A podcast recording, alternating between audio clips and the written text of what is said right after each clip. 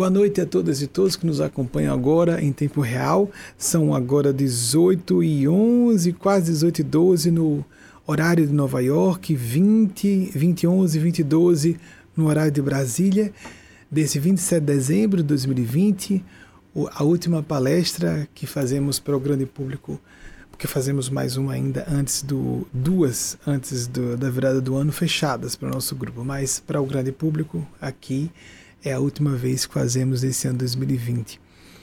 Espero que todas e todos estejamos num bom estado de reflexão nesse momento para captarmos as insuflações, as ideações, as associações que sejam intuídas para cada uma e cada um de vocês e não só na canalização que eu faça, porque deve ser atribuído qualquer crédito ou mérito ao que eu fale aqui a assistência que recebo do plano sublime, ai de mim se não reconhecer, embora a preleção seja feita como de habitual, com a participação de vocês, com as perguntas que nos chegarem ao vivo no dia. Então vou ler junto com vocês e vou responder de acordo com o que nos for possível e de acordo também com diretrizes desses orientadores e orientadoras do plano sublime.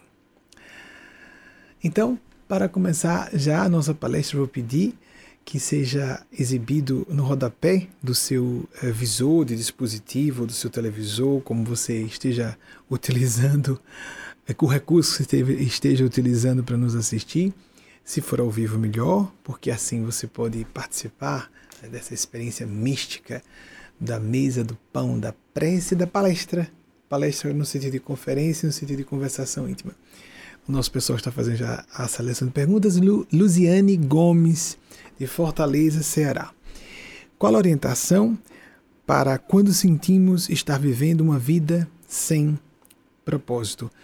É, Luziane, eu creio que já devo ter dito aqui algumas vezes que me pasma essa sua pergunta ecoa com é, bastante reverberação nos corações e mentes de muitas pessoas, provavelmente entre as que estão nos assistindo, que estão assistindo a essa palestra nesse momento. É, é de pasmar para mim, sempre foi, as pessoas se sentirem desnorteadas em relação a uma finalidade para suas existências. E por que isso? Ah, porque considero é, motivo de estupefação. Os lóbulos frontais do cérebro só para falarmos da parte do arcabouço neurofisiológico de nosso órgão por excelência do pensamento, não único. Já sabemos hoje que o microbioma participa, cerca de 10 trilhões de bactérias e lactobacilos, de um modo geral. Bactérias, são micro-organismos, 10 trilhões aproximadamente, sendo que metade desses organismos microscópicos são benevolentes para o nosso sistema e metade não é benéfico ao nosso sistema. E há distúrbios psiquiátricos que podem ser propiciados ou pelo menos potencializados com desequilíbrios do nosso microbioma. Mas o cérebro, por excelência, lógico, há um sistema nervoso minúsculo no coração, que na verdade não é ele propriamente quem que pensa, mas que canaliza outras expressões do nosso psiquismo para nós que sabemos que existe uma multidimensionalidade em nossa, nosso ser completo, mas o cérebro, sem dúvida, é o órgão por excelência de canaliza canalização, exteriorização, articulação no domínio físico de existência dos nossos processos psicológicos, intelectuais, intuitivos, etc. Os lóbulos frontais, o último elemento de desenvolvimento evolutivo mesmo, se desenvolveu no sentido não de hoje nessa encarnação, mas do passado de nossa espécie. O que mais nos caracteriza a humanidade tem como uma das razões ou funções precípuas estabelecer planejamentos, definir programas de vida. Não sabermos para que estamos vivendo, como fazer uma, uma hierarquia de prioridades, como nos posicionarmos diante de situações limite, tudo isso é de pensarmos, de nos fazer pensar por que, que nós bloqueamos as mais nobres, as mais avançadas e as que mais dignificam funções do cérebro, da psique, do espírito. Vivemos uma cultura que nos hipnotiza a um estado de hebetação, lembrando zumbis, nós vivemos como que atordoados em condição sonambúlica ou semissonambúlica, como se estivéssemos debaixo de um estado semelhante a um pesadelo acordado. É de indispensável importância que tenhamos um tempo para nós mesmos, nós próprios. Jesus já falou que muitos iam e vinham, isso há nos evangelhos clássicos, sem ter tempo para comer, quanto mais para orar. Nós julgamos oração, meditação como se fosse um luxo. As pessoas têm tempo para tudo, menos para o fundamental. Nem percebem que se trata de uma necessidade. Consideram um, um diletantismo refinado de pessoas esotéricas, quando não há zombaria em torno do assunto e simplesmente todas as disciplinas do conhecimento humano que tratam, como antropologia, e diversas ordens de estudos sobre as funções desconhecidas do cérebro, religião comparada, parapsicologia e antropologia, só para ficarmos nessas três, denunciam que nós não podemos viver a completude da nossa condição humana sem a experiência devocional, sem a reverência, sem a espiritualidade. Nós somos induzidos a nos distrair a desfocar a atenção. Somos a todo momento bombardeados pela indústria da atenção. Cada vez mais isso é continuamente acusado na imprensa de boa qualidade que nós estamos nos tornando escravos voluntários, deliciosamente distraídos, prazerosamente manipulados, manipuladas por uma indústria que vende o nosso tempo, que significa dizer não tempo é dinheiro, tempo é vida. Nosso tempo. Nossas prioridades de vida. Mais do que algo místico, extraordinário, uma missão grandiosa, e as pessoas ficam em perspectivas fantasiosas, megalomaníacas, muitas vezes refletindo mitos, ou então, se não mitos da cultura, expectativas familiares, projeções de um agrupamento religioso, introjeções das projeções de ideal de um grupo religioso, cultural, acadêmico. E as pessoas ficam como que, mais uma vez, retornamos ao mesmo espírito, zumbis, errantes, como almas penadas, vagantes, sem saber para onde vamos, sem saber para que vamos. Em vez de pensar por quê, buscarmos causas, o Espírito de Paz nos pede muito tempo para pararmos de pensar em causas e pensarmos em finalidades. Desde os anos 1990, nos chamou muito atenção para isso. Não somos seres que devem buscar causas. Devemos ser seres voltados para uma perspectiva finalística ou teleológica de vida. Isso nos engrandece, nos planifica, nos torna completamente quem nós devemos nos tornar aos poucos. Não podemos esperar, não faz sentido esperarmos uma revelação extraordinária. Um belo dia, uma pessoa tem um lampejo, e esse lampejo celeste faz com que ela tenha convicção absoluta de que o caminho dela é isso, aquilo outro. Vou criar uma grande obra. Aí lá entram as fantasias do ego, entram as fantasias de competição, entra a ideia de número, de quantidade. Não se pode viver espírito com propostas egóicas. Não se pode viver a essencialidade do espírito por uma perspectiva relativística, calculada do mundo material de vida. E nós somos basicamente espíritos. Estamos trafegando pela existência física por um tempo. Não sabemos por quanto tempo estaremos aqui jovens exultantes de ideais, parecendo transbordar a vitalidade, podem vir a óbito amanhã. Eu perdi a primeira colega de ensino fundamental aos 11 anos. Do mesmo grupo do ensino fundamental, mais uma colega aos 20, uma outra aos 23 e uma outra quando estava para fazer 29 anos.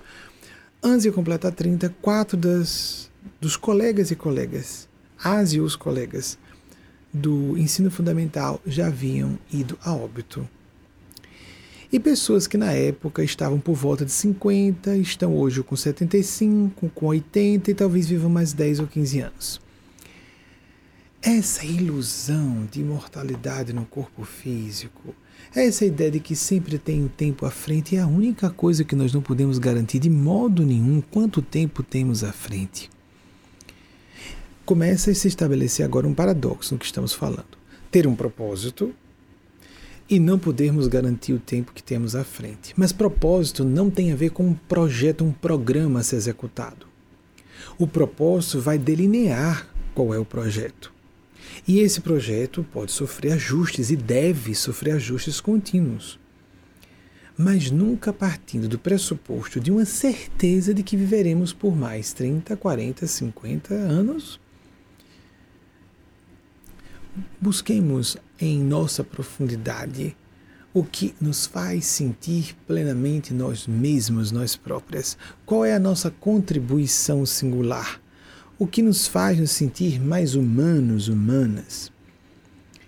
O que Jesus disse de buscar o reino de Deus, o que Joseph Campbell, mitólogo do século passado, fez alusão, e talvez o maior mitólogo de todos os tempos, a Blaise seguir a própria bem-aventurança, aquilo que em perspectivas das tradições orientais fala-se de vivermos o estado de nirvana, que é um vazio que não é um vazio, uma totalidade. O que é que nos faz entrar em alinhamento com o nosso eixo, o nosso centro de ser? Não ficarmos eufóricos, eufóricas. Não é para ficarmos exaltados, exaltadas. É para ficarmos exultantes de alegria. A alegria profunda, que é uma felicidade, que é um sentimento de satisfação do coração, uma experiência moral intraduzível em palavras. É muito diferente de ficarmos altos, como se estivéssemos embriagados, embriagadas. As pessoas imaginam que a happy hour, né? Só para dar lembrarmos do exemplo mais fácil de compreender. Altos decibéis, muito álcool, às vezes outras drogas além do álcool, porque a gente não quer falar de álcool, né? As pessoas dizem que largam refrigerante, que não estão comendo carne, mas se embriagam todas as semanas arrebentam os seus cérebros, os seus microbiomas são devastados com o consumo de álcool e elas se sentem, elas se sentem muito fitness, né? sempre magras, sempre na academia, dizendo que é por questão de saúde e vão para a academia durante a pandemia, questão de saúde coisa nenhuma, nunca foi, é só estética, vaidade, preocupação de cuidar da casca. O corpo é uma roupa, vamos usar por um tempo, um aparelho mas desfocamos completamente o que seja importante. Se prestarmos atenção, mesmo pessoas de bem, mesmo pessoas responsáveis, pessoas inteligentes, pessoas instruídas, se elas fizerem um inventário, agora estamos na iminência da virada de ano, é uma convenção, ok, mas o calendário tem uma força psicológica, cultural, psíquica e por ser algo psíquico e tem repercussões espirituais, tem poder de influência sobre nós, sobre o nosso inconsciente e inconsciente coletivo. As pessoas fazem muitas promessas de virada de ano, vai tudo água abaixo logo em seguida, porque elas não estão se conhecendo em profundidade, para inclusive saberem quais são seus limites, o que, é que elas podem estabelecer como uma meta plausível, sustentável, para suas condições de gerência de si mesmas, de si próprios, mas também de monitoramento desse projeto. Estamos começando a dar primazia ao fundamental. Vivemos um primado, mesmo pessoas, como ia dizendo, em nome dos bons espíritos que nos acompanham, anjos, Espírito Santo de Deus, Espírito Santo de Deus, não importa a sua religião, não interessa, ou que nenhuma religião. Apenas eu tenho que dar o testemunho de que não estou falando sozinho, por isso me permito fazer palestras com provocação na hora. pessoas inteligentes tem a ver com a pergunta sobre propósito. Se formos a rigor fazer um inventário de nossas existências, o que você está fazendo? Ah, acabei de adquirir um novo título, acabei de ser promovido, promovida no trabalho e é, emagreci 10 quilos. E também comprei uma casa ou então comprei o um carro. E arranjei uma namorada, um namorado novo e, ou terminei um casamento. E as pessoas ficam falando como se estivessem planejando a empresa, fazendo um planejamento estratégico da empresa, ou como se estivessem comprando e vendendo coisas e administrando objetos, coisas, não sua alma. Elas não falam realmente que estão mais felizes. Nós estamos em busca de felicidade, não importando como nós entendamos essa expressão. Satisfação profunda, a bem-aventurança, a alegria, a completude. Mas facilmente nós somos seduzidos, seduzidas pela ideia de que dinheiro é questão. Por exemplo, bem comum, não é? Pessoas muito ricas, se alguém diz assim, não, espera aí, vai dizer que dinheiro não vai resolver meus problemas. Não. A não ser que você esteja numa situação de penúria.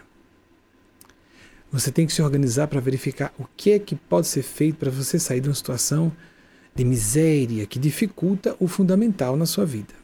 Tirando isso e que há muita injustiça social no Brasil, por exemplo, e mundo afora, mas há pessoas que estão completamente convencidas que o problema das suas vidas é não ganharem mais tantos mil reais ou dólares acima do que ganham.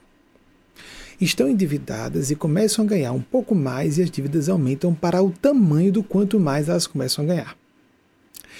Há milionários ou bilionários também, pessoas sem dívidas que vão dormir e acordam pensando nas suas contas, nas suas ações, nos seus bilhões, no seu patrimônio.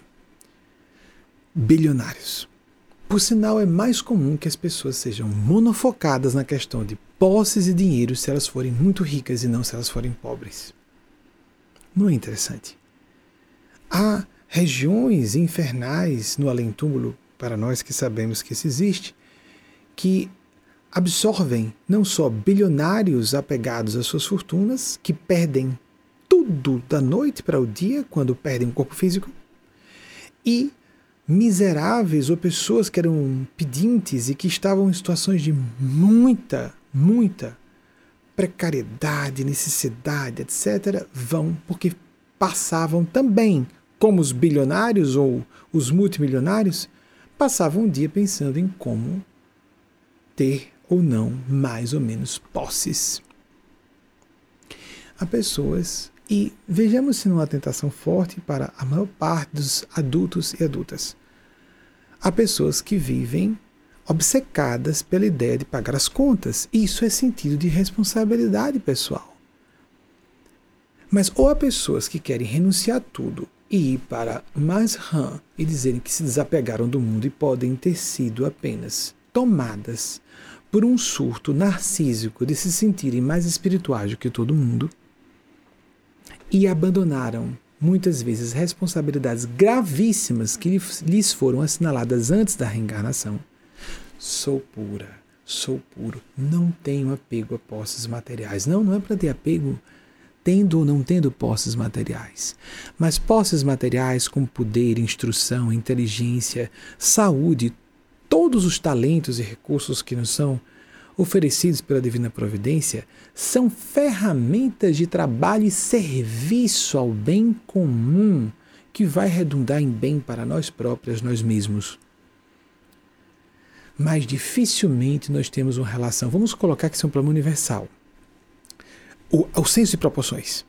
Algumas pessoas são muito preocupadas com títulos, algumas pessoas são muito preocupadas com poder, algumas pessoas muito preocupadas com dinheiro. Eu não estou falando de desonestidade ou de pessoas corruptas, não. Estou falando de pessoas que têm caráter, que são decentes, que estão tentando agir dentro de seus princípios, mesmo assim.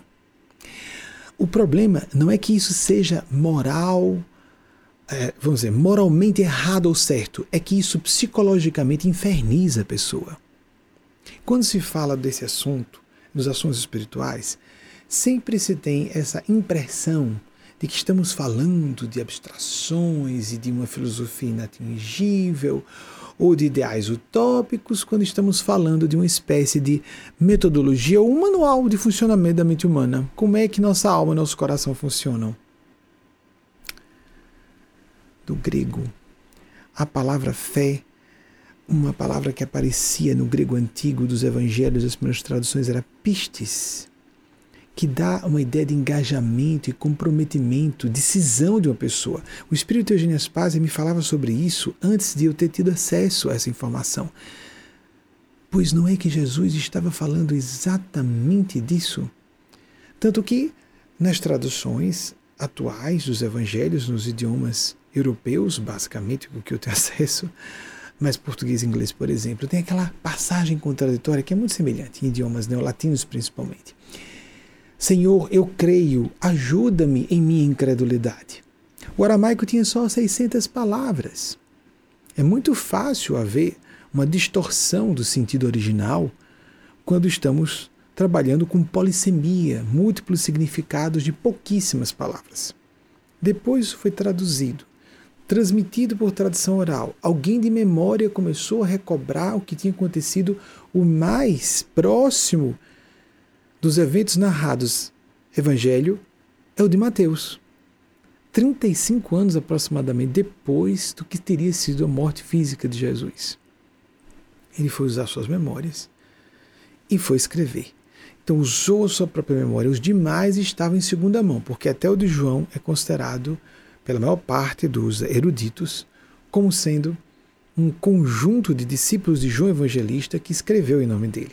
Até que está lá dizendo o apóstolo que Jesus mais amava, porque eles eram devotos e fãs e discípulos de João Batista, perdão, de João Evangelista. João Batista era o primo de Jesus, é, João Evangelista, e por isso colocavam, faziam referências encomiásticas, elogiosas e louvaminheiras a João Evangelista. Compromisso, decisão. Você está comprometido, comprometida em se conhecer em profundidade quais são nossas reais necessidades.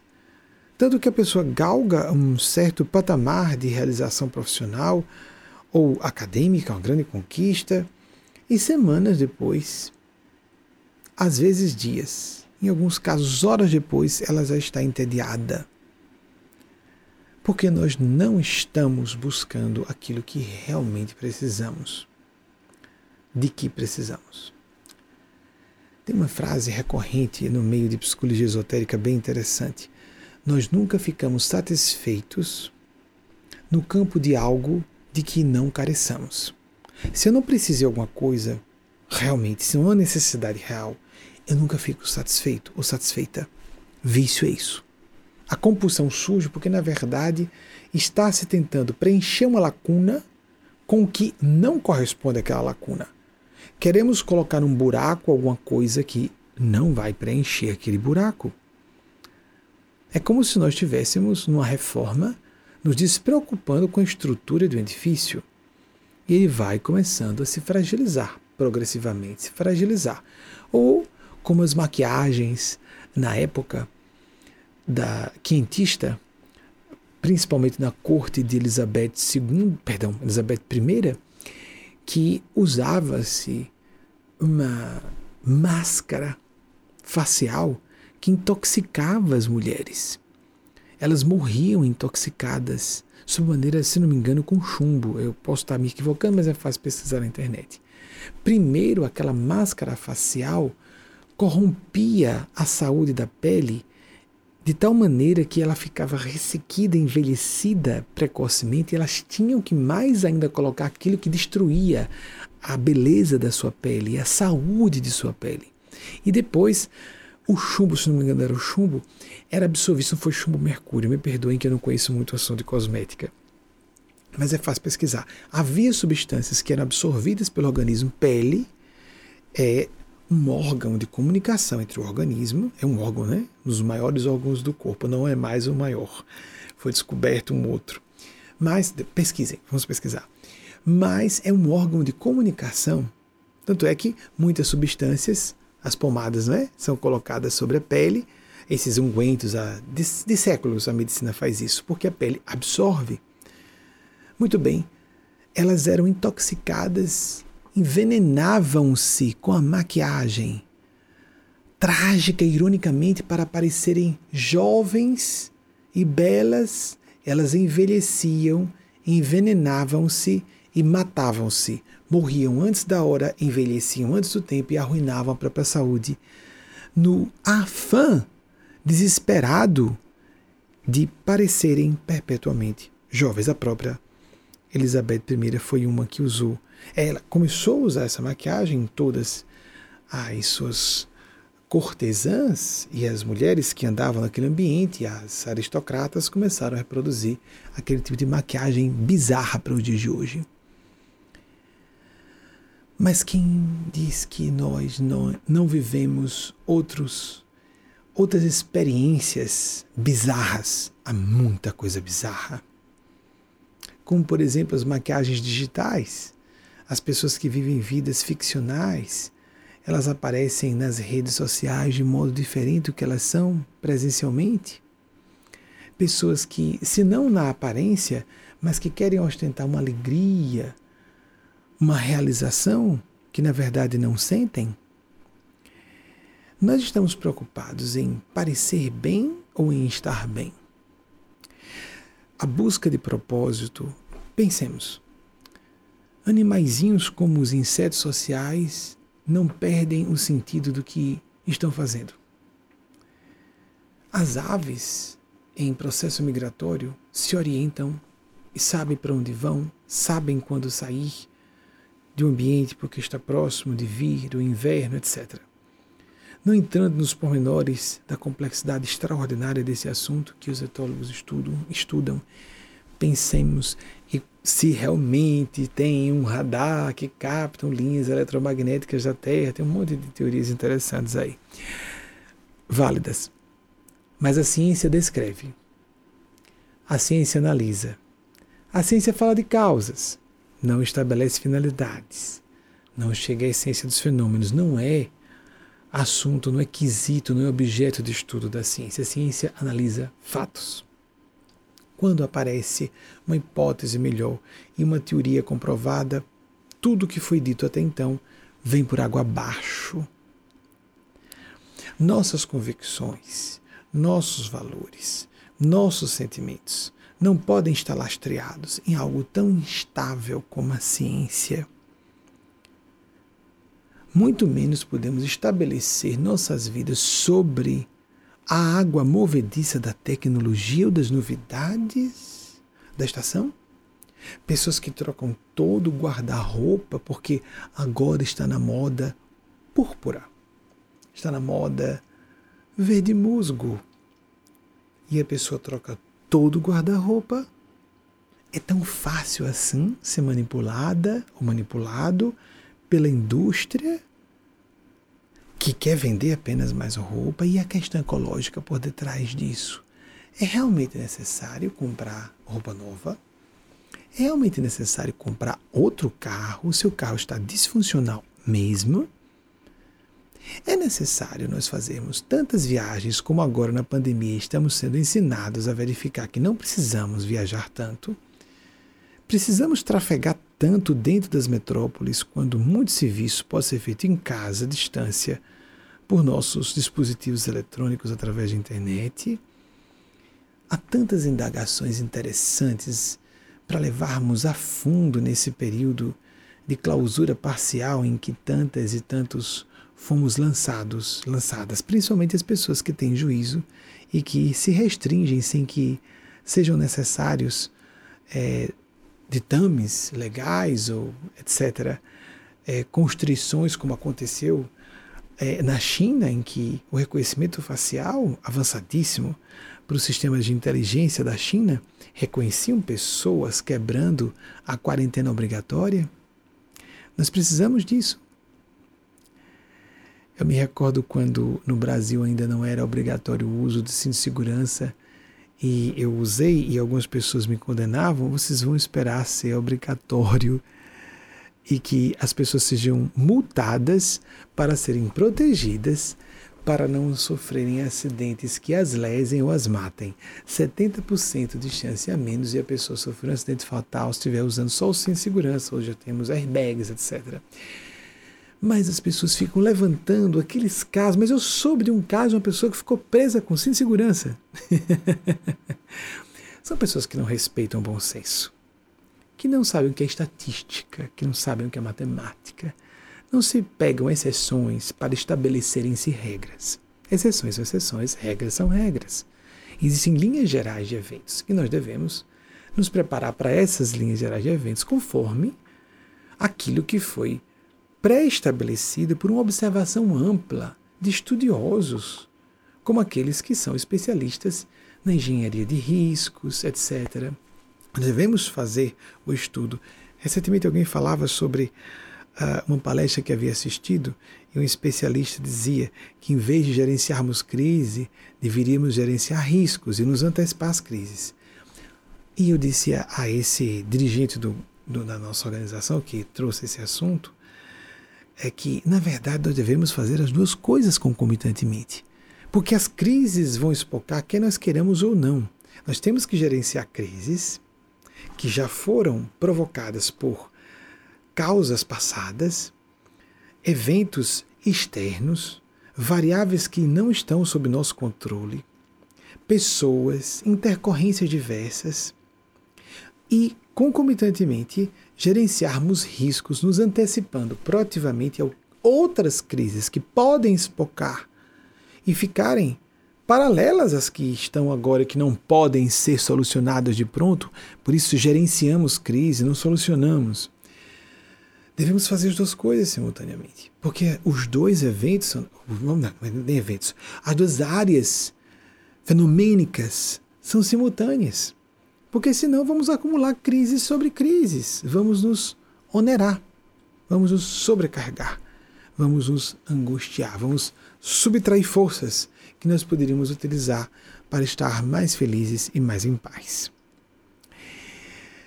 Então, vamos passar para a nossa próxima pergunta.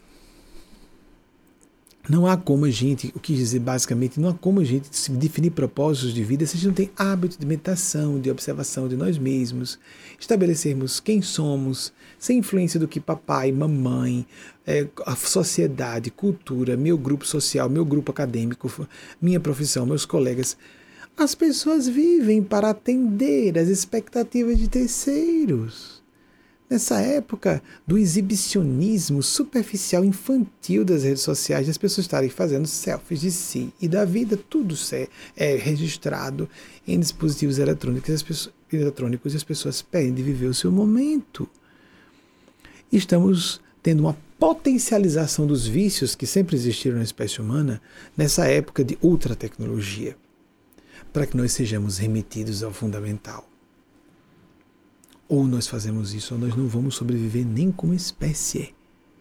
Não só individualmente vamos ficar frustrados, como comunidades vamos entrar numa descendente de caos, seremos cada vez mais suscetíveis à manipulação de poderosos, por exemplo, e elites que controlam a produção de combustíveis fósseis. E toda a nossa indústria, e toda a nossa economia baseada todo produto interno bruto baseado no consumo de energia não renovável. Recentemente vi um autor comentando, bastante célebre na área, sobre baseado na entropia e não na renovação cíclica. Nós vivemos a revolução da economia verde muito modestamente. Tudo tinha que ser feito de modo bem mais amplo e profundo para não entrarmos em colapso a qualquer momento. Ecologicamente, estamos à beira do colapso. E podemos a qualquer instante ultrapassar um tipping point, o ponto de não retorno, depois do qual não adiantará fazermos nada mais, porque estaremos caminhando na direção e arrastados na direção do abismo do desmantelamento do equilíbrio ecossistemático. Só que fomenta a esperança porque crê na espiritualidade da divindade. Porque se eu fosse um racionalista, como fui na adolescência, eu não veria nenhuma esperança, engenho humano, inteligência humana a serviço, comprada pelo sistema econômico, não teria esperança nenhuma. Mas a espiritualidade sublime, em nome de Deus, nos observa, nos dá uma oportunidade, não que nós não possamos nos destruir, mas já nos foi revelado que haverá movimentos na beira do Armagedon e esses movimentos serão cumulativos cada vez angariando mais adeptos. Quando falo movimentos, movimentos de desenvolvimento de novas tecnologias, de atitudes mais verdes, atitude verde em relação a todo tipo de consumo, nós não renovamos, não reciclamos quase nada do que utilizamos. Mesmo que é reciclado, é só uma parte que é reciclada. movimentos paupérrimos, decisões governamentais de grandes potências que estão contra. O antigo terceiro mundo ainda está se industrializando. O nosso consumo e produção de CO2 está aumentando, estão aumentando as duas coisas. A produção o consumo de bens, tudo desrespeitando completamente a ideia de sustentabilidade. Os movimentos estão muito modestos, perigosamente modestos, no sentido de revolucionarmos o nosso modo de existir na relação com o meio ambiente. Rodrigo Couto, de Uberlândia, Minas Gerais podia trazer uma interpretação a respeito da passagem do Evangelho de João, capítulo 9, versículo 39, Jesus então disse: Vim a este mundo para fazer uma discriminação. Os que não veem, vejam, e os que veem se tornem cegos. Ótima sua provocação, Rodrigo, porque o que nós estamos falando aqui diz respeito exatamente a isso. Pessoas muito instruídas, muito inteligentes e que não percebem que vão monofocando suas, seus potenciais cognitivos num sentido em que elas próprias não percebem que se abstraíram de uma visão mais ampla da realidade. Nós vivemos na, vivemos na era da superespecialização, não é? A pessoa faz uma graduação numa academia de ciência, digamos, e vai para uma especialização, uma especialização de uma especialização, e daqui a pouco a pessoa mal sabe, vamos imaginar, um profissional de medicina responsável pela vida de pessoas, ela mal sabe qual a intenção indústria, da indústria farmacológica ou quais as intenções da indústria de alimentos que estão por trás de seus professores e academias para dizer o que deve ser medicado, como deve ser medicado, como deve ser tratada certa ou qual enfermidade. Por cima, claro que não é, isso não é absoluto, mas só para dar ideia do problema da superespecialização dos dias de hoje. As pessoas não têm mais visão ampla e é difícil ter uma visão ampla. E é muito fácil esgargalharmos. Por exemplo, há interesses poderosíssimos que determinam que não paremos de usar carvão, gás, petróleo, de uma forma geral, e derivados de petróleo. Poderosíssimos uma elite de hiperbilionários que não tem interesse em salvar a humanidade, a sobrevivência da humanidade na Terra, porque eles não conseguem ver além da sua existência e sua fortuna de seus filhos e, no máximo, segundo estudiosos, seus netos. As, as próximas gerações que se danem, que se arrebentem, não acreditam em nada, são ateus e ateias, são cínicos e cínicas porque ateus, conscienciosos e responsáveis, ateias, que são responsáveis, são psicopatas. Não estão nem aí. E ninguém vai convencer essas pessoas. Quando ouvem um discurso como esse, elas gargalham e mudam de canal. É você que é mais consciencioso, judiciosa, que nos acompanha e fica preocupado, e fica preocupada, e fica em busca de analisar onde é que está participando do processo.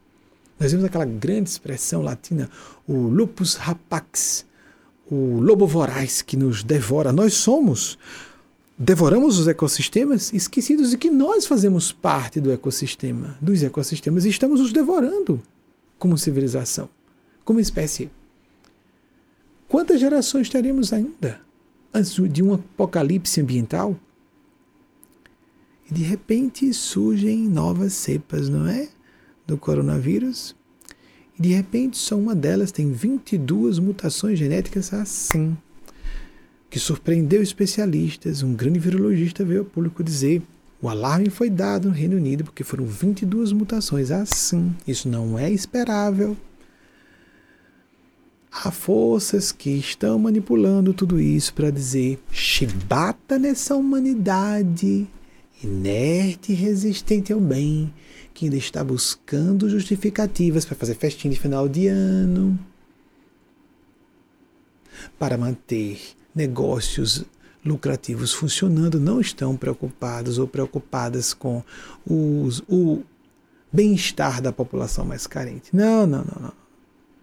Há discursos hipócritas completamente engessados, patéticos, para pretensamente darem justificativas plausíveis, não são, são justificativas da conotação negativa do termo, são meros pretextos para que quem está lucrando continue lucrando, quem está se dando bem continue se dando bem.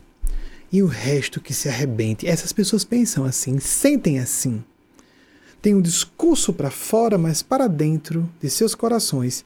E às vezes no seio de alguns amigos, no seio íntimo de seus familiares, o resto que se arrebente, está todo mundo cuidando de si. E pronto. Com essa cultura de sociopatia, que diz que pessoas mais inteligentes são pessoas mais cínicas e que estão, são mais parasitas de uma massa de manobra. Até os filmes dizem isso. Vocês percebem? Os seriados, as telenovelas. Chamou-me chamou a atenção e de muitos estudiosos na época, eu vi vários se manifestarem publicamente em veículos importantes da imprensa, da boa imprensa, quando o Brasil, no início do século, começou a surgir a ideia do anti-vilão. Perdão, o anti-herói, o vilão. O vilão cérebro, não é? Quanto mais cínica e maquiavélica uma pessoa, quanto mais ela for vendida pelos interesses pessoais, mais a multidão fica fascinada. Que pessoa inteligente, não é? Ela sempre dá um jeito de levar melhor. Essa pessoa não dorme em paz.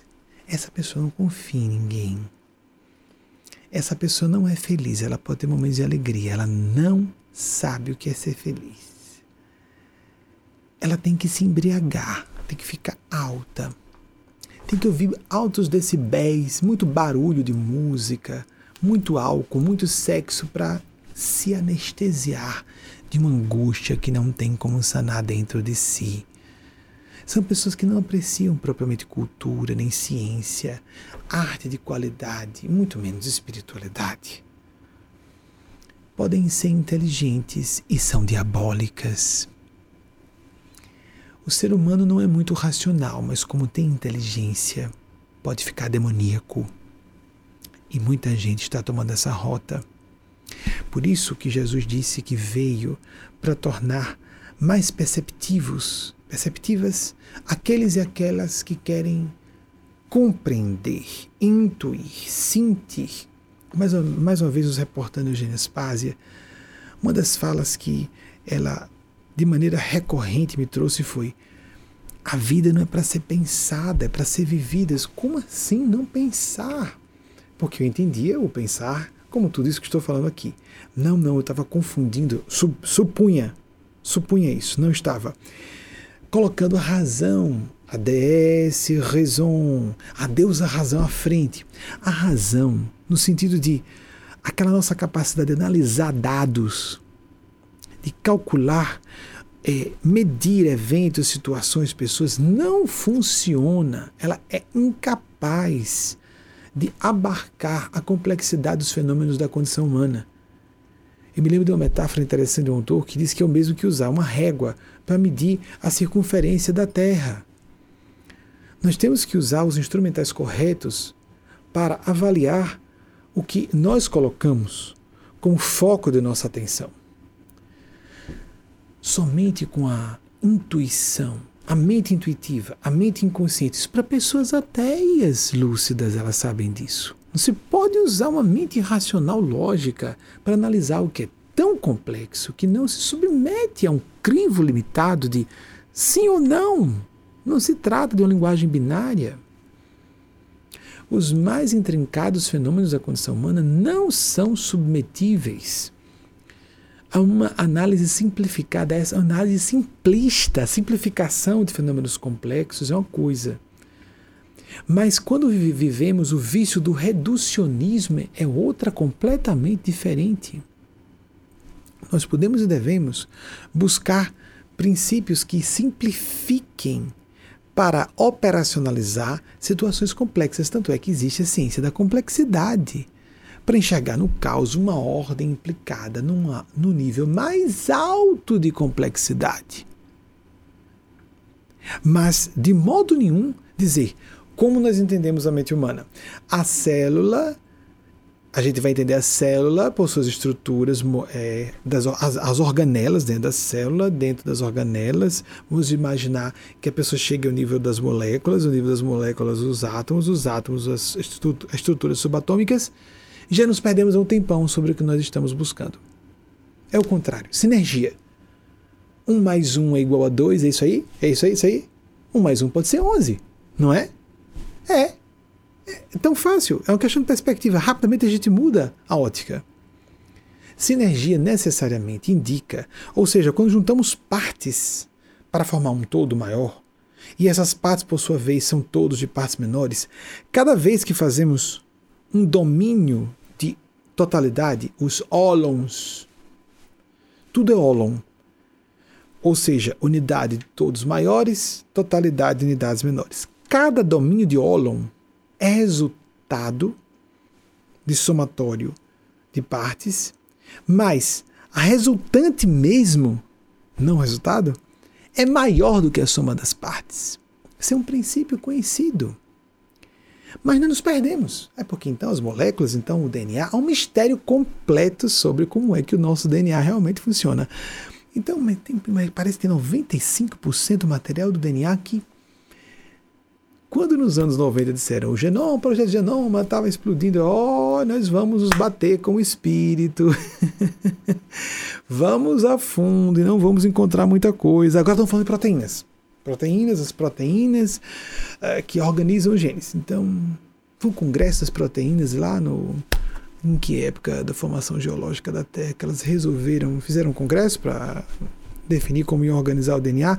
Seleção natural, gente. A gente de fato acha que a seleção natural responde por toda a complexificação dos organismos como o nosso, no correr de tão poucos milhares de anos.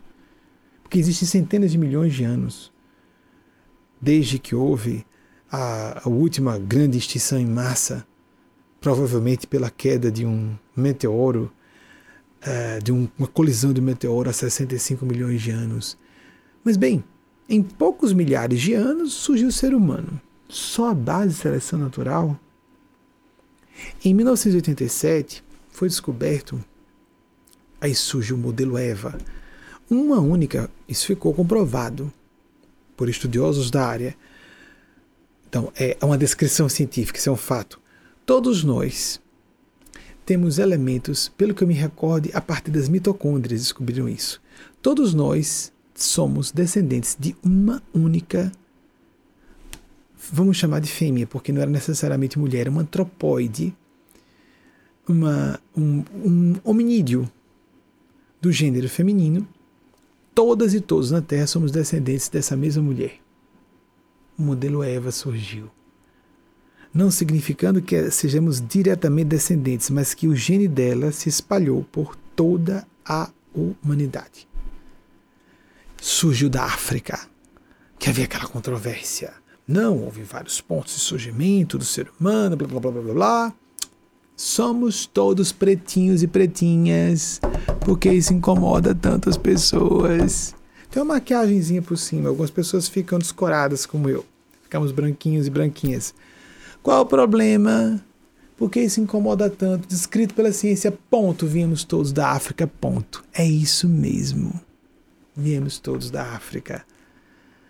Algumas pessoas mais insatisfeitas incontentáveis pressupõe-se que tenha sido um macho, um alfa macho de um grupelho, um clãzinho de antropóide que resolveu é, viajar de modo aventureiro na direção do norte, talvez em busca de pastagens ou de. Extrativismo, basicamente, que se, de que se vivia. Mas nós temos uma cultura ainda extrativista. Nosso sistema industrial consumista, mesmo pós-industrial, continua extrativista. Continua considerando que nós devemos cavar, cavar, buscar petróleo onde tem, onde vai arrebentando, parasitando, sugando os recursos naturais não renováveis. Continuamos assim? Mas bem, surgimos da África. Aí nos incomoda, né? Não se tem um, a definição de um homem que seja um, um grande patriarca, de que todos somos descendentes. Não, a ciência só falou de uma mulher. Podemos dizer uma, um hominídeo do gênero feminino. É o tal do modelo Eva. E se eu não me engano, foi em 1987 que se descobriu isso. Alguma informaçãozinha aqui ou ali eu posso distorcer bobagem, mas as linhas gerais estão estabelecidas pela ciência, é fácil pesquisar isso. Cuidemos como fazemos essas pesquisas procuremos estudiosos de cada área de que estou falando, porque senão vamos cair em sites de aventureiros filosóficos, conspiracionistas que estão criando suas fantasias e apresentando como fatos. Normalmente é o especialista de uma área que sabe pesquisar bem dentro da sua área. As pessoas se perdem facilmente. As bolhas de desinformação estão nos enlouquecendo. Ver com o olho da alma. A síntese de razão, não com emoção, mas razão com sentimento. Emoção está próximo da sensação. Emoção o que? Medo, a, a exultação, o desejo satisfeito, medo, desejo, inveja, ciúme, isso são emoções. Mas os sentimentos de a indignação justa, o horror quando descobrimos o holocausto judeu da Segunda Guerra Mundial, o horror quando percebemos que pessoas estão desviando verbas que poderiam ajudar milhões de pessoas a saírem da miséria, que escalam posições importantes da sociedade só para se completarem. Esse horror é sentimento. Isso pode levar a indignação justa, a mobilização até agressiva por resolver situações. Mas não pode ser a, a base da emoção. Sentimento como aquele, aquela morna continuidade, mas continuidade de um propósito. Vamos fazer uma imbricação das, das, das respostas às perguntas de vocês. Propósito, projeto de vida. Englobando os nossos instintos como um pai e uma mãe que coloca seu filho ou sua filha como o centro de suas decisões. Tem instinto, mas há pais e mães que desrespeitam seus instintos. Tem educação? Ah, é correto que mães e pais coloquem filhos em primeiro lugar. Há pais que fazem o contrário, mães fazem o contrário, justificam seus, sua ganância pessoal como estou pensando nos meus filhos, coisa alguma. Muitas vezes estão apenas criando justificativas para suas, seus delírios egóicos. E pessoas que têm filhos porque é obrigatório, é elegante ter filhos e vão se dedicar a outras funções coletivas de grande extensão que problematizam, se não impedem que essas pessoas exercitem a maternidade e a paternidade como deveriam. Eu creio que muitas pessoas deveriam escolher não ter filhos e filhas. E isso é visto com maus olhos. Na nossa sociedade heteronormativa, eu tenho defendido ardorosamente o direito de casais heterossexuais escolherem não ter filhos e filhas. Qual o problema? é considerado deselegante, não é? Mas ver quem, como provocando, vejam como estamos fazendo o entrelaçamento com os nossos amigos espirituais de todas as perguntas. As pessoas acham que podem perguntar: Ah, a vovó, cadê meu netinho? Não é? Que coisa invasiva, desrespeitosa e ofensiva. Mas onde vai, quando vai chegar o meu neto? Quem é você para falar? Mas é minha filha, eu falo o que eu quiser. Não pode, você tem que falar o que deve. Seu filho e sua filha não são propriedade sua. Foram responsabilidade designada por Deus para você servir a filha e o filho. Tanto é que veio como bebê. chegar próximo a um filho uma filha e dizer: cadê o netinho? Cadê a netinha? Ou então pessoas estranhas. A pessoa teve uma criança, decidiu só ter uma criança, a criança de um certo gênero. Então vamos imaginar que seja uma menininha. Vamos imaginar que seja um nascimento biológico, porque poderia ser uma adoção. E aí, vamos tentar o menininho? Quando é que vão tentar o rapazinho? Tem... Aí nasce outra criança, nasce outra menina. Vão continuar tentando, né? Até chegar o rapazinho. Quando é que vai chegar um homem nessa casa? Falta alguma coisa, não é? Falta um homem, bebê? Quantos abusos, quantas ofensas desnecessárias. Não se deixe seduzir, manipular, invadir no território sagrado de sua alma por essa mesquinharia generalizada na nossa cultura de podridão moral, como disse nosso Senhor Jesus. Sepulcros caiados, brancos por fora, cheios de podridão e rapina por dentro. Por onde? Onde existe isso? Em toda parte. Há pessoas de bem, sim. Há pessoas bem intencionadas, sim. Algumas que falam só por hábito. Ah, vai tentar uma criança? Peraí, filtre. Filtre. Filtre o que você vai falar. Não tem o que falar. Tá calor, não é? Tá frio. E aí, vai ter outro filho? Não, não é um assunto que se toca assim. Como você não pergunta o que, é que a pessoa faz na cama sexualmente. Ou você não toma iniciativa de perguntar qual a orientação sexual da pessoa se ela não falou por ela própria. Mas como é que eu vou falar de ter filhos ou filhas? É algo gravemente significativo para a vida de uma pessoa. Isso é um assunto de foro íntimo, mas muito de foro íntimo. De onde é que as pessoas julgam que tem autorização para fazer uma pergunta disparatada? E é uma violação do espaço, da alma, do coração, dos sentimentos de outra pessoa ainda que seja o avô ou a avó. Se você quis ter filhos, é uma coisa. Seu filho pode não querer, sua filha pode não querer ter filhos, e daí? Engula. Mas eu gostaria tanto. Segure. E se o filho chegar, você queria ser mãe, queria ser avô, né? Não se preocupe. Não é dizer, é, não, não se preocupe. É tudo bem, eu, eu já estou conformada ou conformado, não é?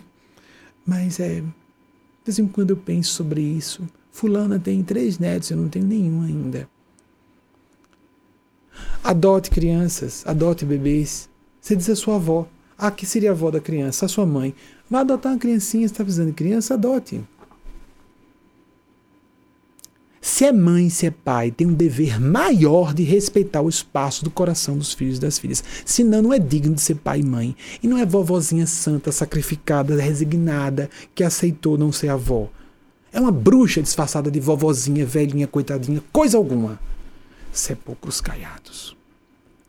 Não estão só na grande política e na corrupção da política, nos impérios religiosos, nos impérios religiosos, está no dia a dia. A podridão e a maldade, a perfídia, o veneno corre solto nas festinhas de Natal, nos encontros de amigos, em que as pessoas ficam perversamente pirraçando umas às outras, mas principalmente aquelas que desejam atacar porque não conseguiram o que quiseram. Pessoas mesquinhas, há pessoas que não conseguem alguma coisa e dignamente aceitam a sua derrota. Outras, ainda que vençam, ficam espezinhando, tripudiando sobre o sentimento dos outros, escoiciando pessoas, encontros de amigos, estragando a noite das pessoas e todo mundo tem que rir. Porque se as pessoas não rirem, serão talvez as próximas a serem alvejadas. Cuidado, você vai ser alvejado ou alvejada, mesmo que você gargalhe. Sempre haverá oportunidade, nem que seja você dando as costas, que aquela pessoa vai atacar você. Não participe desse, mas, mas, mas todo mundo faz. Não, não, não, não, não, não, não, não, não. Há grupos de amigos e pessoas distintas, realmente dignas, que não fazem isso. Há pessoas realmente maduras, que realmente são amigas e não fazem isso umas com as outras. Encontram para desabafar até, até para falar coisas tristes, mas para, depois do desabafo, buscarem algo mais que lhes motive esperança. Alguém vai partilhar alguma coisa, ouve-se da tristeza, buscam administrar aquilo, até buscam soluções, mas não ficam no momento de alegria e de felicidade que seria partilhada procurando o que dizer para maltratar alguém. Oh, fulano, engordou, hein, querida? Não é? Fulano, está mais isso ou aquilo.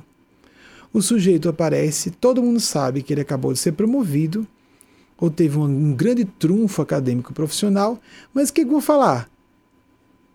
Que ele está mais gordo, ela está mais velha, ou que o filho aprontou, a filha adolescente engravidou. O comentário não é elogioso. Assim se revelam as pessoas. Assim se definem os amigos. Fala-se muito isso, não é? Que é na hora difícil que nós sabemos quem são os verdadeiros amigos. E nas horas felizes também. Porque no Brasil nós não gostamos de pessoa de êxito. Existem os aduladores e as aduladoras que bajulam para obter benefícios. Mas o que acontece no seio das famílias quando não precisa bajular ou adular para ter o relacionamento? As pessoas se esfaqueiam pelas costas, se apunhalam pelas costas ou frontalmente mesmo. À guisa de serem mais honestas e francas, então se arrebentam por pura maldade. Não gostam do sucesso do colega, da irmã, às vezes nem do filho da filha. Mas dizem para si que não, estão apenas disciplinando e orientando e educando mesmo, mesmo. Nos conhecemos mais em profundidade e precisamos agudizar o nosso discernimento. Discernimento não é só inteligência no sentido racional. Computadores fazem muito melhor que nós isso aí. Nós não precisamos ser muito lógicos, não. Isso é bobagem, isso é assunto para computadores linguagem binária matemática, raciocínio lógico matemático é bobagem. Nós precisamos ser mais profundos. Nós precisamos entrever o que não está óbvio.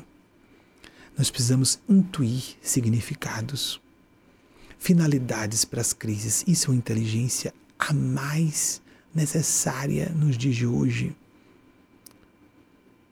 Devassar a verdadeira intenção de alguém porque muitas vezes nos protegemos os verdadeiros amigos, as verdadeiras amigas, e abraçamos as pessoas que nos tragam e nos arrastam na direção do abismo. Nossa, pobrezinha de você, foi injusto o que disseram de você. E às vezes pode não ter sido exatamente justo, mas foi a propósito, foi oportuno.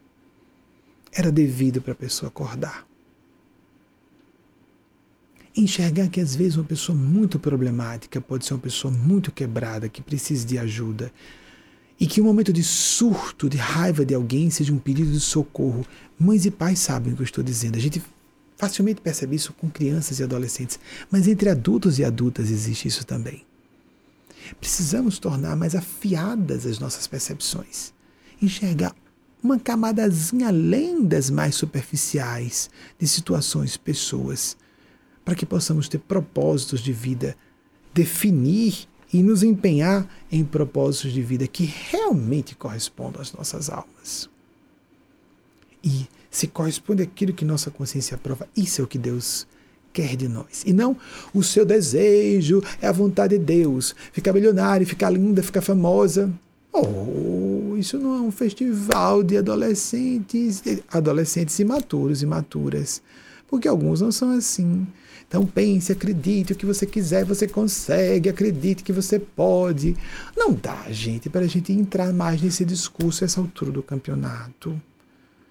Aí transhumanizam, fazer download das consciências, as pessoas serão eternas. Pronto, vem uma pandemia, arrebenta um bocado de gente. Quando começa a surgir vacina, as cepas começam a surgir, novas variantes. Para ver se a gente para com essa, esse primarismo infantil de brincar de viver eternamente no corpinho físico desfrutando das delícias do mundo instintual como se fôssemos mero, meros animais.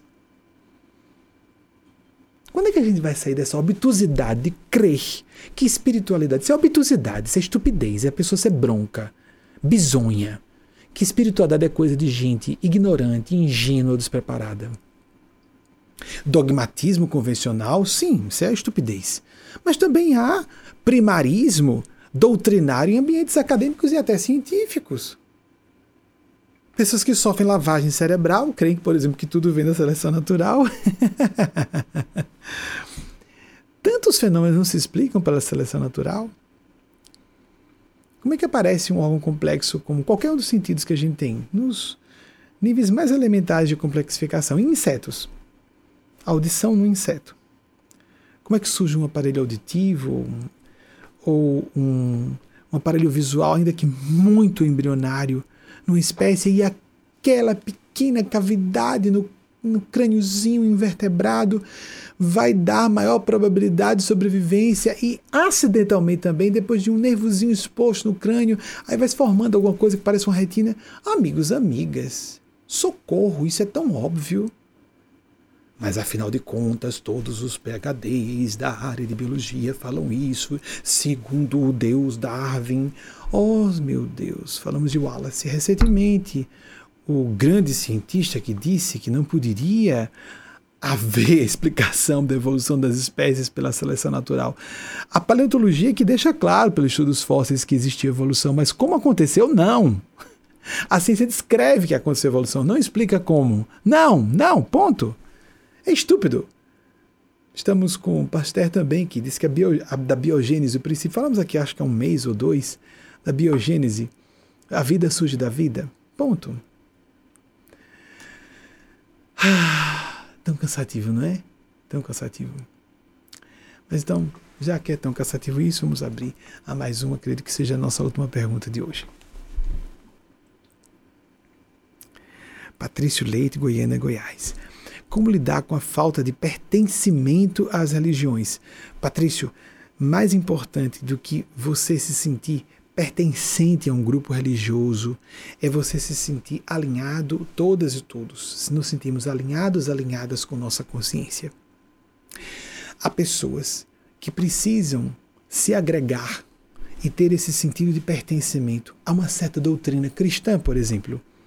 Eu sou de tal linha tradicional uh, evangélico batista, por exemplo, para falar de, das grandes, as tradicionais, decentes linhas religiosas cristãs, doutrinas cristãs.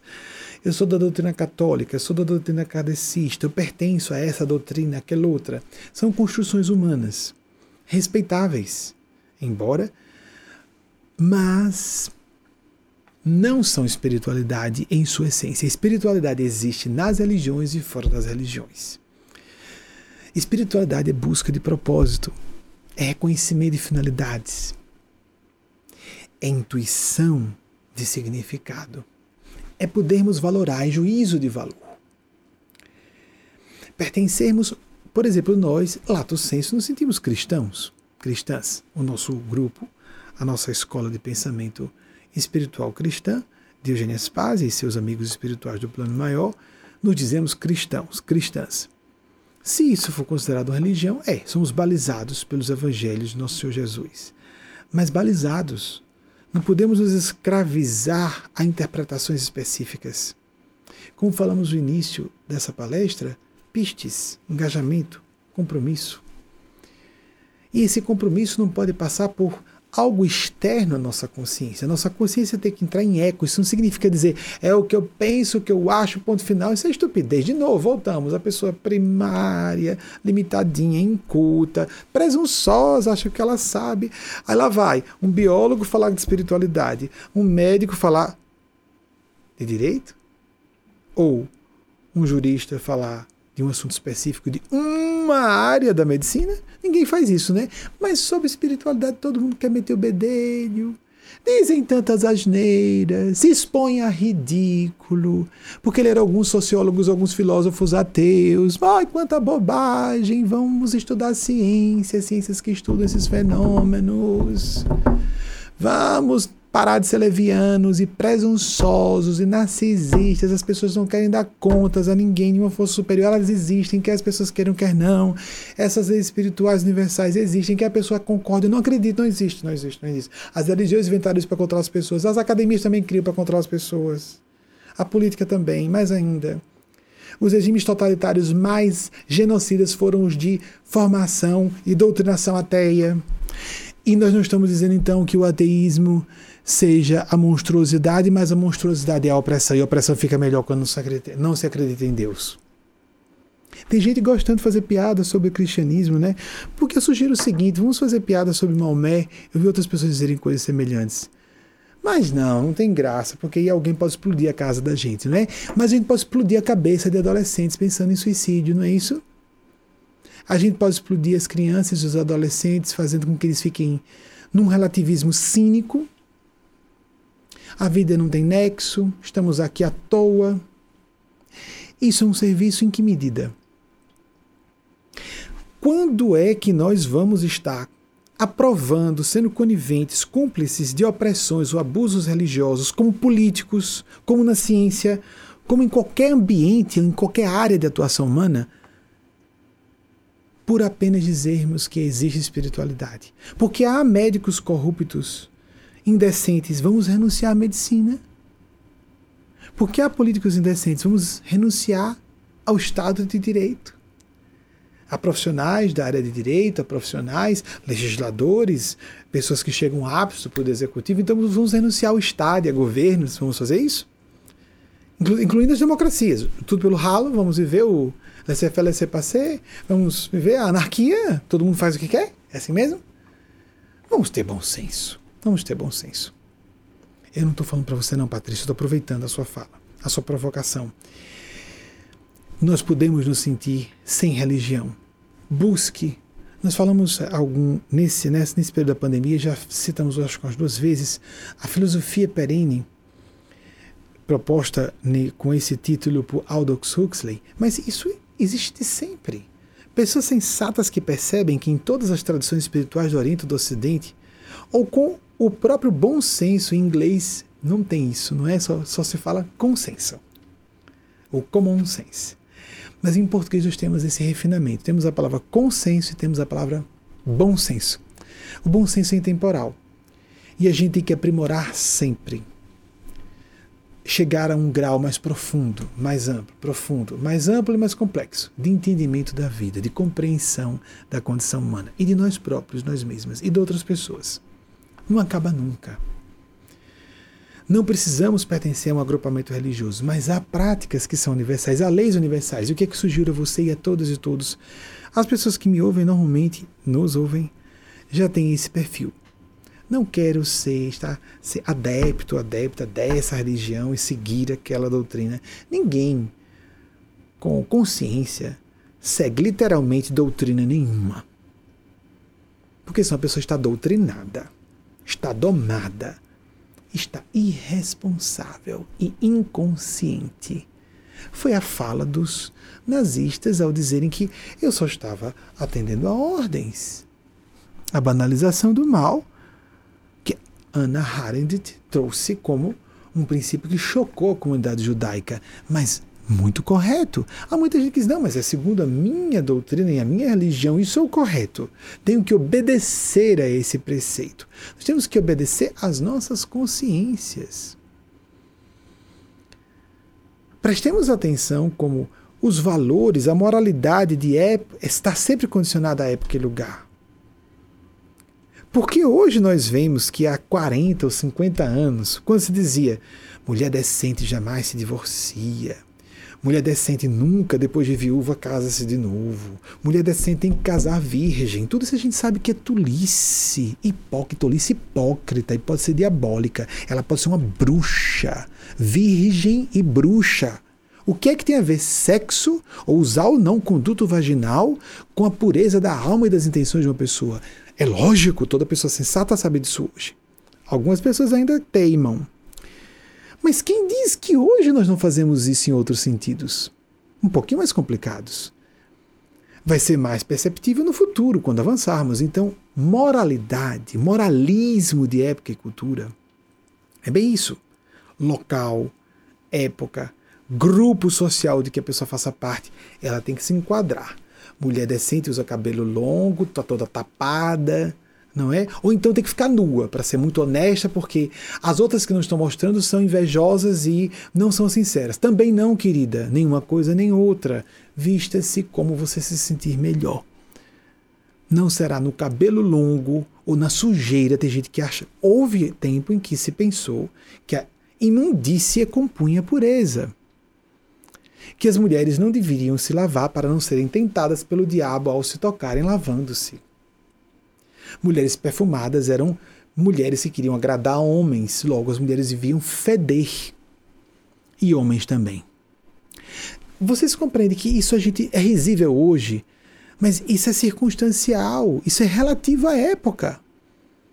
E há pessoas hoje que já sabem que uma pessoa responsável e consciente não se casa virgem, é lógico, e que antes de se casar vive com a pessoa um tempo, porque leva a sério o casamento, sabe que não é brincadeira, para que não tenhamos pessoas que se sentem puras demais e se casam. Me dava uma irritação, no sentido que hoje eu sei que é o horror. Eu vi uma moça uma vez com uma pombinha, era uma, um pingente, uma pombinha, com um broche. Depois comecei a ver pombinha aqui, o que é? Indicativo de que eu estou me guardando para Deus. Vou, vou casar virgem. Uma qualificação, uma condecoração. Casar virgem, você acha que a sua pureza está na virgindade? Querida, Deus está tão fora disso. Você não faz ideia. Mas há pessoas que ainda pensam isso. Pensam isso. Quando eu tinha 34 anos, uma, uma, 34 anos, uma jovem madura já, de 35 foi meu consultório para desabafar há mais de 10 anos não trabalho com consultório. Ai, foi uma jovem desabafar. Eu queria falar com você que todo mundo me condena, é porque eu ainda preservo minha virgindade, eu queria que você me ajudasse. Aí eu disse: O que você acha de eu ainda ser virgem hoje? Ela imaginou que por eu ser um proponente de ações espirituais e achar que lindo, meus parabéns, você está errado. Você acha errado? Sim, sim. Você tem quantos anos? 35. Já namorou? Já. Por que você não concluiu a atividade sexual? Você é inexperiente. Você não vai saber casar. Você não vai casar com o homem certo. Porque a intimidade sexual vai lhe dar abertura, entendimento profundo sobre quem é um homem. Só para falar de sexualidade heterossexual, considerando que a pessoa seja esse gênero. Simples assim. Depois não vai. Agora que começamos a fazer sexo, vamos casar. Não, vamos fazer a experiência da vida doméstica. Porque às vezes a pessoa se revela quando começa a fazer sexo o grau de intimidade emocional e moral, o, o entrelaçamento mental é muito mais profundo. Todas as pessoas adultas deveriam saber disso, não é nem passível de questionamento isso aí. É não respeitar o sagrado sacramento. Vamos colocar assim, pleonasticamente, do casamento. É não levar a sério constituir família. Casar-se virgem é não levar a sério. É não levar a sério exatamente o que eu estou dizendo. Mais do que isso, precisa conviver com a pessoa. Como é que você vai formalizar, publicamente assumir que vai casar com a pessoa e não conviver um tempo com ela? Aí o período noivado, vai conviver com a pessoa. Até lá, durante o noivado, descobre que não dá para casar. Cancela o casamento. Ponto final. Mas já foram mandados os convites. Qual o problema? O que, é que vão dizer de mim? Você está preocupado, preocupada, condicionado, condicionado, o que as pessoas vão falar? Ou você quer seguir sua consciência e dar contas a Deus do que sua consciência lhe diz? Quando é que vamos sair dessa imaturidade adolescente quando não perversa essa agenda diabólica de vivermos rep, é, respondendo expectativas de elites moralistas que estão só nos controlando, manietando como se nós fôssemos marionetes, fantoches, puxando as cordinhas. Quando é que nós vamos sair disso? Quando é que nós vamos entender que espiritualidade, decência, não tem a ver nem com ter ou não ter religião. Conheci ateus e ateias muito conscienciosos que disseram: e sobre Deus, eu não falo não, porque há pessoas que se desesperam. Eu tenho dificuldade de acreditar que Deus exista. Mas eu não vou falar porque imagine se aquela moça que ela só não se mata porque acredita em Deus. Como é que eu vou dizer que Deus não existe?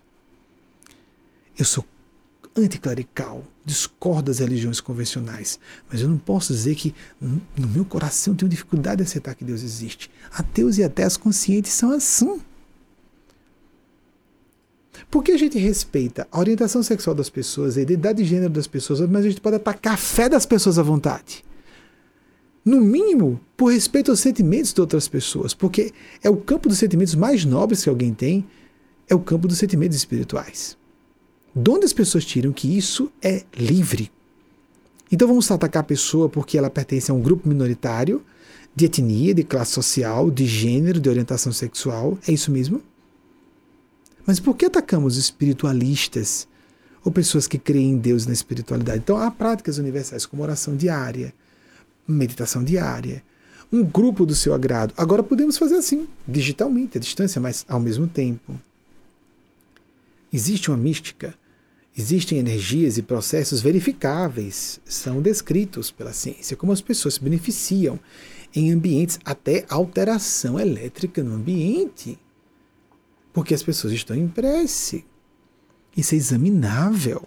Mesmo que a pessoa não creia em Deus, isso é descrito. Pode ser descrito. Há probabilidade. A probabilidade de uma pessoa curar-se ou não de uma doença terminal por ela ser objeto de orações intercessórias, sem saber que está sendo objeto de orações intercessórias. A probabilidade modifica de ela curar ou não curar, ou de ter condições clínicas melhores. Existem estudos, mas a última vez que eu soube, na virada do século, quando estavam computando, porque pararam de computar o número de estudos sobre isso, já estava em mais de mil estudos publicados sobre isso. Como oração e meditação tem efeito prático, objetivo, verificável, computável, pelas, usando a lei das probabilidades matemáticas. Simples assim. Ou aceitamos ou não aceitamos, é um fato. E quando a gente avança nessas experiências místicas, meditativas, oracionais, a gente começa a ter vislumbres que nos. Isso não tem como. É intransferível, a pessoa tem que sentir e viver. Ela começa a perceber que se trata de um domínio da realidade mais profundo. E então a pessoa que não vê, não vê. Precisa ter lentes novas, filtros novos da realidade para enxergar aquilo.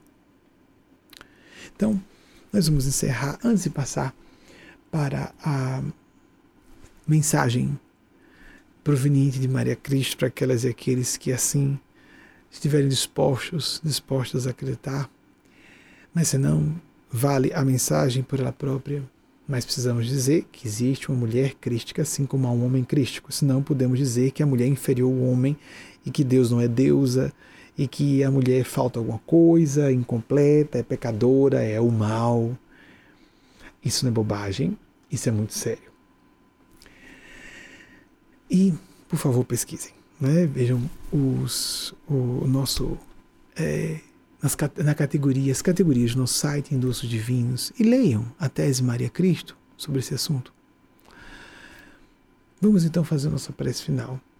Vou emendar, pedir que com a prece final seja emendada já a exibição de uma produção audiovisual com essa mensagem enviada essa semana das mãos de Eugênia Spazia, o guia espiritual da nossa organização, por meu intermédio. Mas vamos fazer uma prece juntos.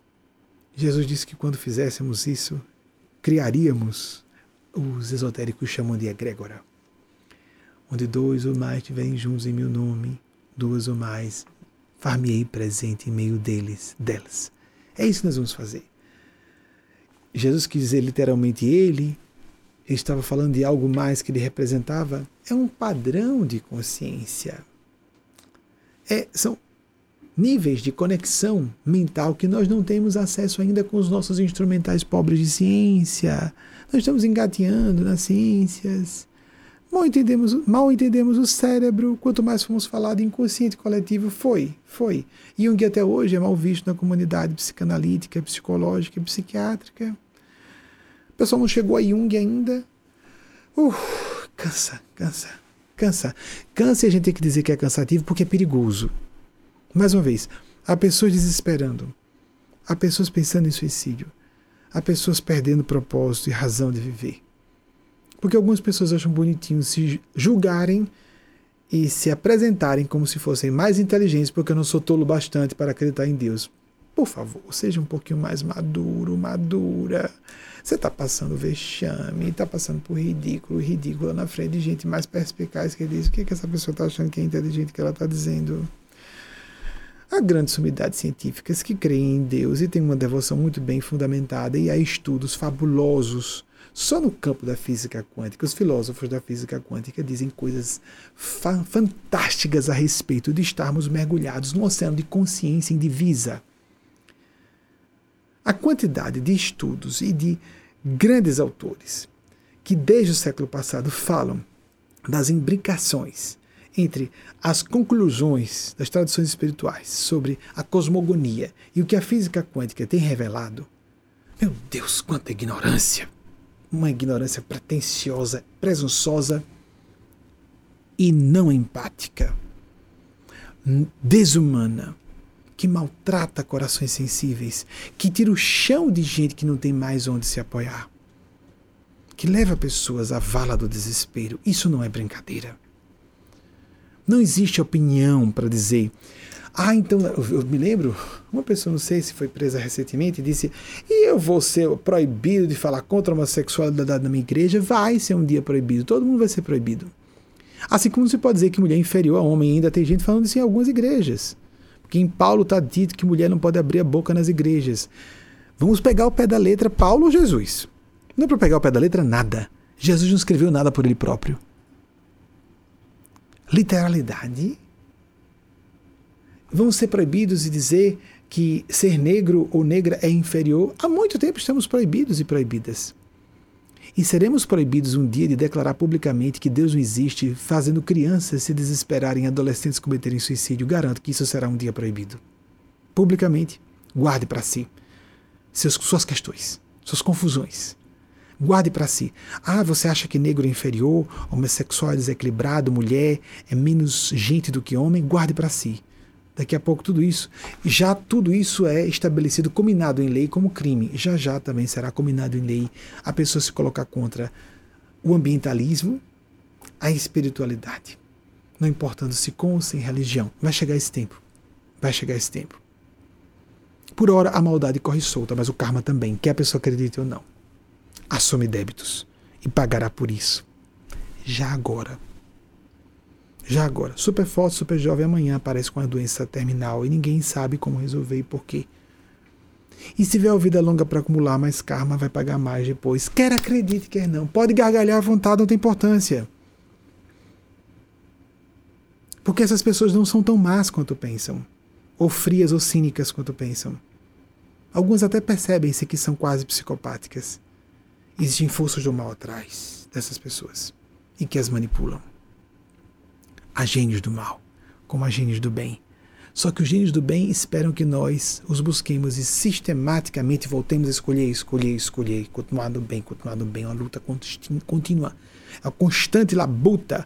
Como disse Jesus, não vim trazer a paz, mas a espada. É uma labuta contínua. Mas os gênios do mal querem qualquer brechinha para invadir nossas mentes e nos controlar. E é bem fácil quando vem um cicio sinistro, um sussurro macabro que nos incensa o ego. Você é uma pessoa inteligente.